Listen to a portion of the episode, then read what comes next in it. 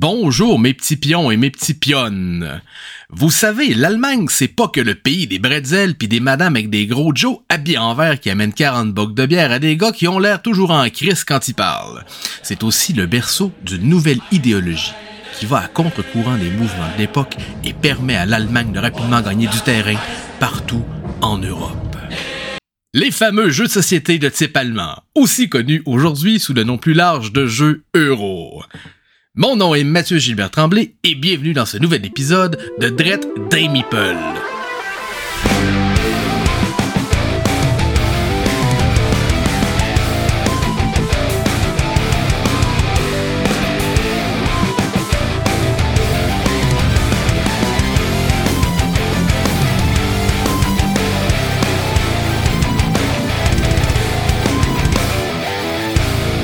Donc bonjour tout le monde. Écoutez, Premier constat, je ne sonne plus comme le gars des bandes dessinées dans Les Simpsons. En fait, il faut que je fasse un retour là-dessus. J'étais pas très satisfait de la qualité sonore de mes précédents épisodes. Euh, mon équipement était assez rudimentaire. J'avais un micro-casque Logitech euh, au coût incroyable de 10 dollars, puis euh, qui sonnait comme le cul, sauf que je trichais et je le passais dans un espèce de logiciel euh, qui traite le son par intelligence artificielle, ce qui avait pour effet de largement améliorer le son. Cependant, je me suis rendu compte qu'il y avait un petit peu de difficulté avec les F et les, euh, S. Donc F comme François, S comme Sylvie, ce qui faisait en sorte que ça me donnait un peu une impression de zozoter. Et bref, va faire le pire podcast de l'histoire. Donc, première grosse nouveauté, je me suis équipé avec un micro convenable. Puis pour les amateurs de son, c'est un euh, c'est un Yeti, euh, le micro que la plupart des podcasteurs vont utiliser. Donc euh, voilà, qui est fait. J'aimerais euh, aussi, encore une fois, vous faire des remerciements. Euh, une fois de plus, les retours du dernier épisode ont été euh, largement positifs.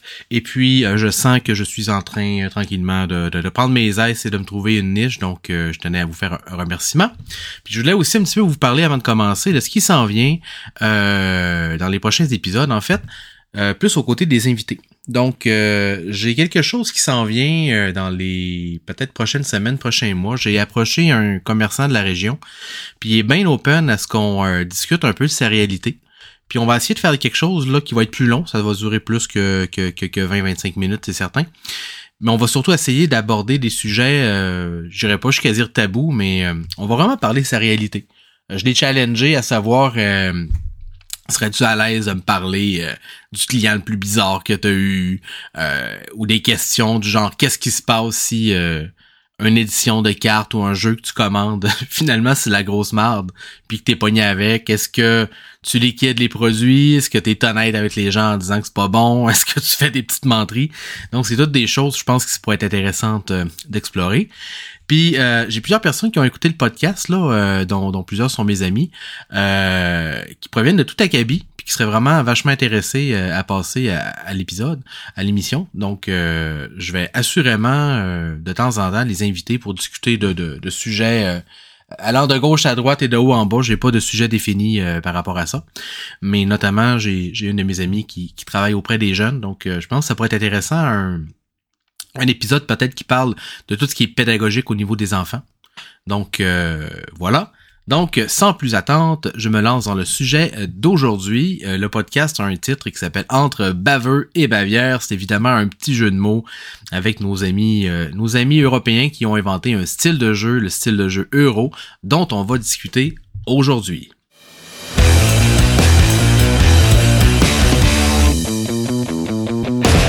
Donc, la première chose qu'on peut se demander, mais c'est qu'est-ce que c'est que si que donc un jeu euro? Puis en fait, c'est vrai que c'est difficile à vraiment bien définir parce que c'est une définition qui est très très large, qui globalement est correcte, mais euh, évidemment qui couvre pas l'entièreté des jeux. De manière générale, on va dire que les jeux euro euh, proviennent euh, de l'Allemagne, puis se sont, se sont répandus en Europe un peu partout. Donc, première des choses, majoritairement les jeux de type euro proviennent d'Europe, mais ce n'est pas toujours le cas.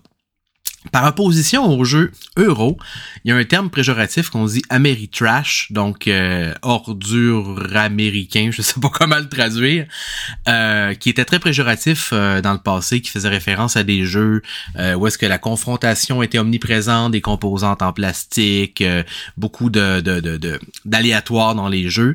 maintenant, c'est vraiment utilisé plus avec humour pour vraiment comme faire un peu opposer deux, deux lignes de pensée, donc les jeux euros d'un côté qui vont favoriser, on va dire plus le, le, le, le côté social, qui vont euh, beaucoup euh, aborder le côté plus relaxation d'un jeu de société, alors que les jeux Ameritrash qui vont plutôt avoir tendance à, être le film d'action hollywoodien.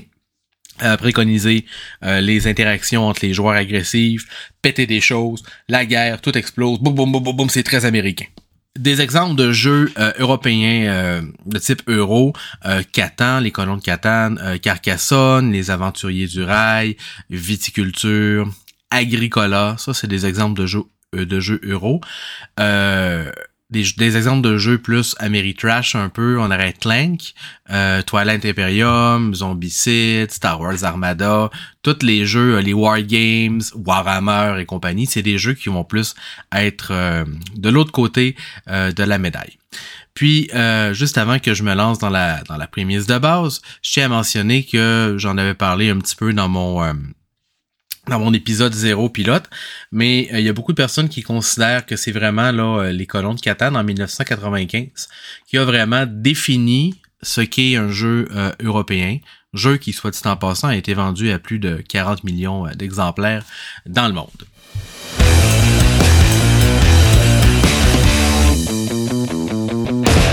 Or donc, comme je mentionnais, le point commun avec les jeux euro, c'est typiquement la socialisation de nos jours, il existe des jeux euh, euro un peu plus lourds, euh, qui sont principalement joués par des fans, euh, par des fans finis ou vraiment des amateurs de, jeux de société.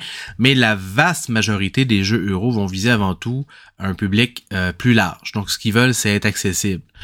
Autant en termes de règles qu'en termes de thématiques, qu'en termes de temps. c'est pas à StarCraft The Board Game que vous allez réussir à faire jouer votre matante de 57 ans. Donc, c'est vraiment dans l'optique de rendre ça accessible. Puis pour y arriver, il y a des efforts euh, conséquents qui ont été faits afin de garantir là, une, durée, une durée de partie qui soit, on va dire, acceptable. Donc, la manière la plus classique qu'on rencontre dans les jeux euro, c'est tout simplement en limitant le nombre de tours. Donc, euh, la plupart des jeux vont fonctionner avec un principe de saison, vont fonctionner avec une quelconque euh, un nombre d'air, un nombre d'étapes à franchir. Donc ça garantit que peu importe ce qui se passe, le jeu pourra pas s'éterniser pendant des heures. Alors que par opposition avec les jeux plus Ameritrash, souvent les actions qu'on fait vont complètement annuler des actions qui ont été faites par d'autres personnes dans d'autres tours. Euh, le rythme est pas le même, donc ça peut durer euh, plusieurs heures, de nombreuses heures. Puis tantôt je mentionnais que le côté social avait aidé à la démocratisation des jeux, euh, des jeux de société, mais assurément que le fait que ces jeux-là soient plus rapides va aider aussi à créer des soirées de jeux qui sont beaucoup plus dynamiques.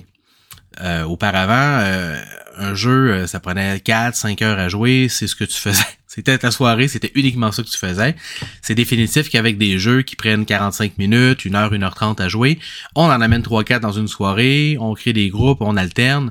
Donc, euh, ça a beaucoup démocratisé aussi cet aspect-là euh, de se créer des soirées, d'essayer plusieurs jeux. Parce que les jeux sont pas longs à essayer, on a l'opportunité d'en choisir, d'en tester, c'est-à-dire davantage que si on le faisait avec des jeux plus lourds un petit peu. Donc, en définitive, on se fait une meilleure... Euh, une meilleure opinion des jeux, on, s'améliore plus rapidement. Donc, je pense que ça a vraiment apporté que du positif euh, les jeux, euh, les jeux de type euro. Puis finalement, les jeux de type euro, typiquement, euh, vont jouer de 2 à 4 joueurs. Mais de plus en plus, on voit là des jeux euro qui vont jouer de 1 à 5. Donc le 5 semble être vraiment une limite. Souvent, on va atteindre 6, mais avec des extensions.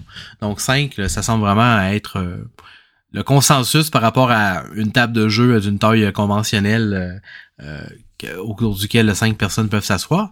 Puis les jeux solo ont fait beaucoup leur, apparition, ce qui est un peu paradoxal en fait avec l'objectif initial des jeux des jeux européens, mais moi je vois vraiment ça comme euh, la possibilité de jouer même quand, euh, tu as personne euh, qui est avec toi et toujours dans l'optique d'améliorer un, score. On, le verra tout à l'heure. C'est un des points clés de des jeux euro, base son score. Donc 1 à 5 joueurs typiquement, c'est pour un jeu européen.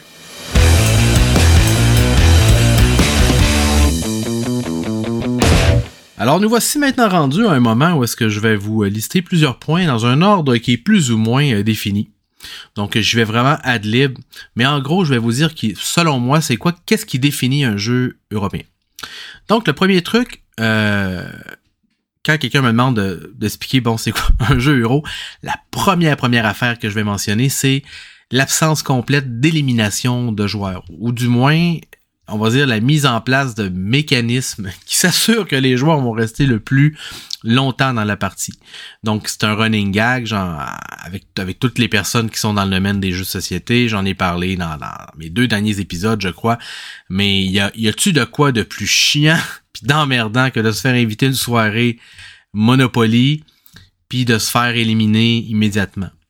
Euh, il y en a certains d'entre vous qui connaissaient peut-être le jeu Les Loups-Garous de Tierce-Lieu je déteste ce jeu parce que une partie, ça peut durer vachement longtemps et ce n'est que l'élimination de joueurs. Puis moi, ce qui me fait chier, c'est que j'ai la réputation d'être quand même un bon joueur à ce jeu-là. Donc, systématiquement, au début de chaque partie, je me fais éliminer parce que les villageois font comme sous-peser le pour et le contre et se dire, bon, écoute, Mathieu est quand même bon, donc on est aussi bien de le pendre. Comme ça, ben, si c'est un villageois, tant pis, c'est pas grave, on va pouvoir gagner quand même. Puis si c'est un loup-garou, ben tant mieux. Donc, euh, élimination de joueurs, c'est vraiment la première, première chose que les jeux euro cherchent à ne pas répliquer.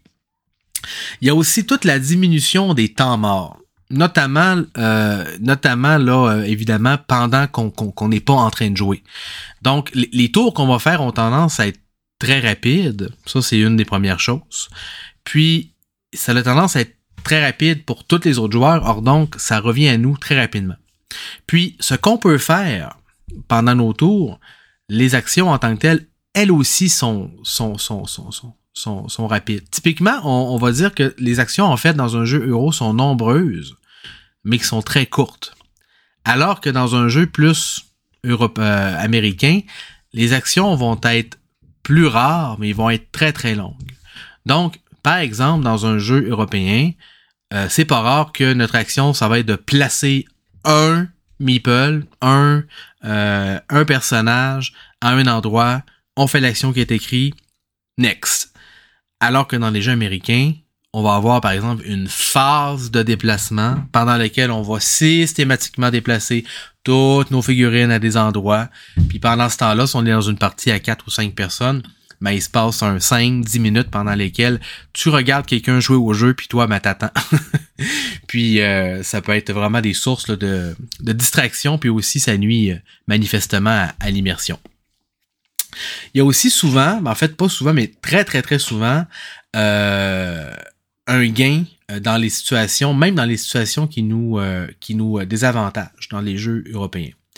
Donc, un exemple de ça, je, je, l'ai découvert il y a quelques jours à peine, le jeu Évolution. Donc, dans le fond, dans le jeu Évolution, tu crées des espèces qui doivent s'adapter à un environnement qui est toujours en changement. C'est super cool comme jeu.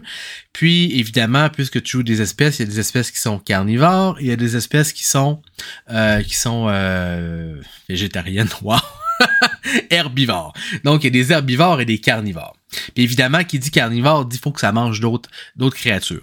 Donc, si ce jeu-là avait été un jeu de type américain, c'est définitif que l'accent aurait été mis sur les carnivores, il aurait fallu que tu manges les espèces des autres joueurs, puis été une espèce de game de détruire l'autre joueur. Mais dans Evolution, non seulement, la première chose qu'ils ont mis en place, c'est que euh, tu peux manger, oui, un adversaire, mais tu peux manger aussi tes espèces. Là, vous allez dire, mais pourquoi est-ce que je mangerais mes espèces plutôt que manger ceux-là de mon adversaire? Mais c'est qu'en fait, ils ont mis une mécanique qui fait en sorte que quand tu manges euh, les créatures euh, de tes adversaires, euh, la nourriture excédentaire, ils font comme l'obtenir de leur côté, puis ça devient des points de victoire. Donc, il faut vraiment utiliser ça avec parcimonie parce que le gain que vous avez en mangeant les espèces adverses par rapport aux vôtres, c'est des fois là, c'est arrivé quelques fois que c'était, je crois, plus avantageux de manger mes propres espèces que de manger celles de mon autre joueur. ça, c'est un exemple que je voulais euh, que je voulais mentionner. C'est pas pour rien d'ailleurs que la plupart des jeux euro fonctionnent souvent avec des points de victoire, qu'on appelle des points de victoire, des points de ci, des points de ça. Mais il y a un nombre qui augmente au fur et à mesure de la partie. C'est vraiment parce qu'on veut toujours avoir l'impression de gagner quelque chose dans un jeu euro. Si on fait une attaque dans un jeu euro, c'est très rare que le joueur qui se fait attaquer va perdre un bâtiment ou va perdre des unités.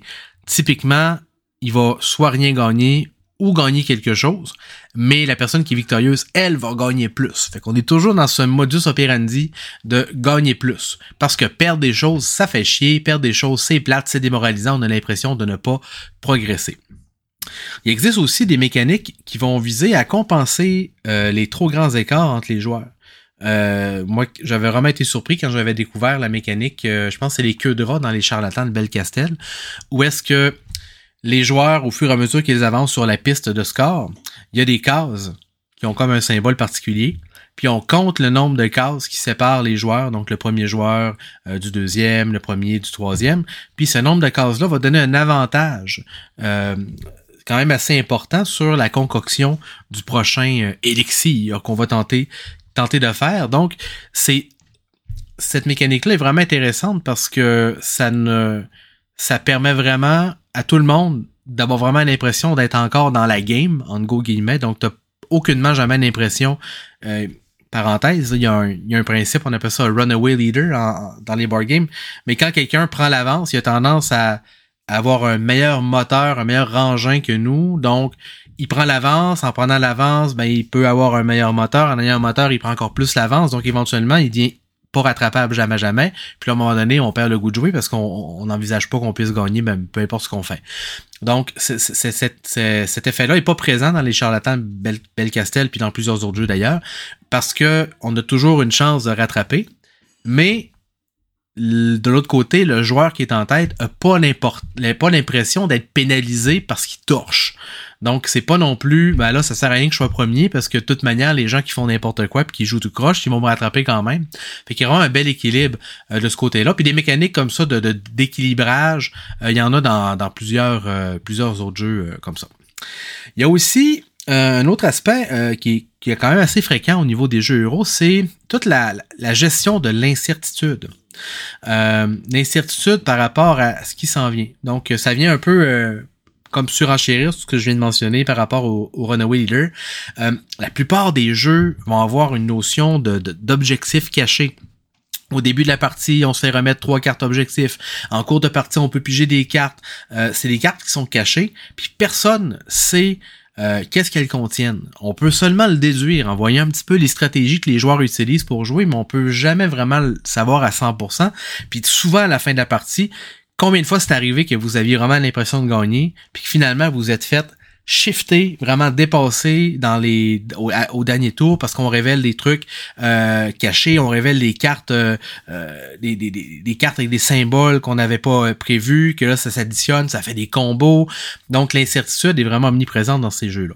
Parlant de mécanique, je fais encore une autre parenthèse on s'entend globalement, les gens s'entendent globalement qu'il y a environ six mécaniques qui sont communes dans la plupart des jeux euh, euro. Le premier, c'est, quand même quelque chose qui est fréquent, c'est le placement de tuiles. Bon, le meilleur exemple, ça va être Carcassonne. Il y a aussi la mécanique d'enchères. Donc, enchères, pas nécessairement des enchères euh, monétaires, quoique, mais on parle plus d'enchères, par exemple, on veut faire une action une première fois, si la place est déjà occupée, ben il faut qu'on mette mettons, deux fois plus de ressources pour avoir le droit de le faire. Donc, est-ce que ça vaut la chandelle de dépenser plus de ressources ou de faire deux actions différentes qui ont pas, qui sont pas prises par un autre joueur? Il y a aussi des notions d'échange et de négociation. Donc, euh, ce point-là, c'est beaucoup au niveau, les joueurs vont souvent faire eux-mêmes la propre économie euh, dans, le jeu. Euh, vont de manière parallèle au jeu, le jeu va vraiment encourager les joueurs à faire des deals entre eux. Donc, c'est quelque chose qui est fréquent dans ce type de jeu-là. La collection d'ensemble également. Donc, ça, c'est tous les jeux, ce qu'il faut qu'on récupère des badges sur des cartes. Euh, quand on a trois badges euh, plantes, euh, c'est à nous donner un point de victoire à la fin de partie. Donc, la collection d'ensemble. Il y a aussi le contrôle de zone quand je parle de contrôle de zone, je ne parle pas en termes de territoire avec des armées et tout. Vraiment, euh, en termes de zone de jeu, c'est un peu en parallèle avec euh, la notion d'enchère, mais euh, vraiment contrôler des zones, ça peut arriver qu'il y a des, des, endroits qui soient accessibles juste une seule fois. Viticulture en a un bel exemple de ça. Il y a des actions, dans le fond, où est-ce que quand on joue à trois joueurs, ben l'action est disponible pour seulement une action. Donc, il y a vraiment euh, premier arrivé, premier servi finalement, fait qu'il y a un contrôle de zone à ce niveau-là. Et finalement, il y a le dernier mécanique, c'est le placement d'ouvriers, j'en parle depuis le début, ou la sélection de rôle. Donc, le placement d'ouvriers, on place les ouvriers, on sélectionne des actions. Euh, puis l'objectif souvent est d'empêcher euh, empêcher des autres joueurs de choisir ces actions-là. Puis les jeux qui sont bien designés, normalement, vont proposer des alternatives. Hein. Ça, c'est, un autre point qu'il y a souvent dans les dans le mécanique de jeux euro.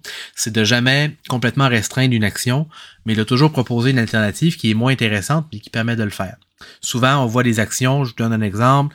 Euh, tu mets un travailleur, tu ramasses, euh, tu ramasses trois tu ramasses trois euh, pièces d'or, mais il va y avoir une action que tu vas pouvoir faire un nombre illimité de fois, mais qui te donne par exemple une pièce d'or. Donc, tu peux le faire si jamais tu as besoin de cette pièce d'or-là absolument pour terminer quelque chose. Tu te ramasseras jamais dans une situation où tu es comme embêté puis tu peux pas rien faire. Mais ça serait vachement plus intéressant de récupérer les trois pièces plutôt qu'une seule pièce. Un autre point aussi qui est, euh, qui est euh, moi personnellement, ce que un des points que j'aime le plus, c'est l'élimination pratiquement complète de la chance dans les, dans, dans, dans les jeux euro, notamment dans les dés. Puis, par extension, des tours inutiles aussi. Puis, quand je parle de, de chance, je parle, je parle vraiment de trucs dont la finalité, ça peut être point, point. Donc, combien de fois ça arrive que, euh, tu sais, à serpent et échelle, par exemple, ben là, tu connais trois, quatre tours qui ont du bon sens, puis là, ça va bien, puis là, ben, tu pognes, t'es malchanceux sur ton dé, ben, t'en le, le serpent, t'en descends en bas, puis ça recommence. Donc, cette chance-là, elle est pratiquement pas présente dans les jeux euros. Par contre, l'aléatoire, lui, est beaucoup présent. Puis souvent, l'aléatoire va, avoir lieu, mais en début de partie. Donc, euh, on va se faire donner une carte euh, qui représente notre clan. Ça, ça va être aléatoire. Notre plateau de jeu va peut-être être différent des autres joueurs. Il va être distribué aléatoire. La carte sur laquelle on va jouer, la, la map, va être aléatoire aussi. Fait que le jeu offre une belle rejouabilité parce qu'il y a, y a de l'aléatoire qui est présent, pardon. Par contre, l'aléatoire, une fois que c'est fait, c'est ça qui va définir les paramètres de la partie. Fait que les paramètres à quelques exceptions évidemment, ne vont pas changer à gauche et à droite en cours de partie, ce qui va permettre d'avoir vraiment la, la, tête claire, avoir les idées claires, puis être capable de vraiment construire une stratégie, plutôt que euh, juste être mardeux, comme on dit en bon français, sur les dés, puis tout ramasser, alors que les autres font le maximum pour jouer, puis gagner, puis qui sont juste malchanceux au jet des dés. Puis finalement, le dernier, euh, le dernier point qui est, euh, qui est commun au jeu euro, j'en avais parlé dans mon euh, dans mon épisode, dernier épisode où est-ce que j'expliquais un peu comment est-ce que je magasinais mes, mes jeux de société. Les designers sont plus comme des auteurs de jeux euro.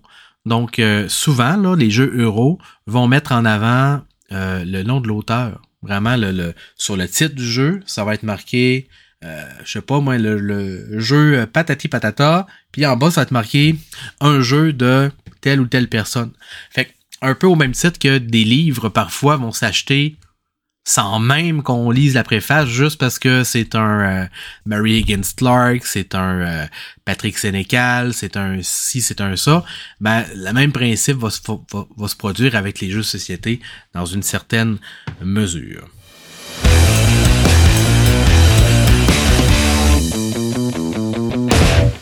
Donc voilà, c'était les, les grandes lignes des styles de jeu euro. Qu'est-ce qu'on peut tirer comme conclusion? Ben, pour commencer, c'est que c'est un style de jeu qui a quand même tendance à se complexifier. Euh, il y a 20 ans, un jeu comme Carcassonne, c'était pas mal le, le, barème de base, la valeur étalon, c'était la norme. Alors qu'aujourd'hui, on a des jeux qui sont autant euro que, Carcassonne dans leur philosophie.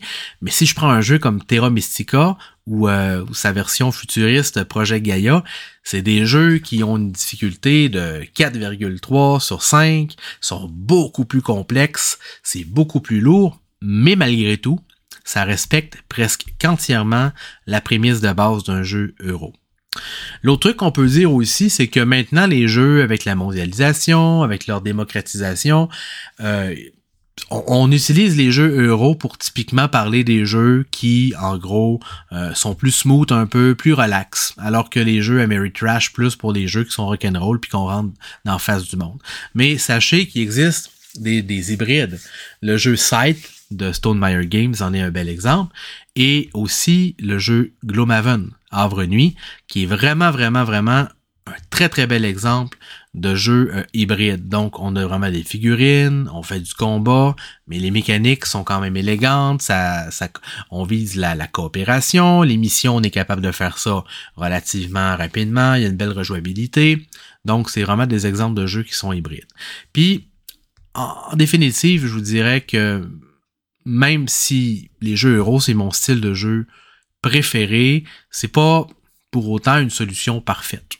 Donc, il y, a, des jeux euros vraiment de merde qui sont pas bons, qui sont ennuyeux, qui sont dols. Puis, il y a des jeux, on va dire Ameritrash, qui sont vraiment intéressants puis qui ont passé l'épreuve du temps. Dans tous les cas, l'important, c'est de s'amuser. Jouez, euh, à tous les jeux, jouez-y le plus souvent possible, puis euh, amusez-vous. C'était Mathieu Gilbert Tremblay, et merci encore une fois de vous être prêté à l'aventure de Drette d'un Meeple.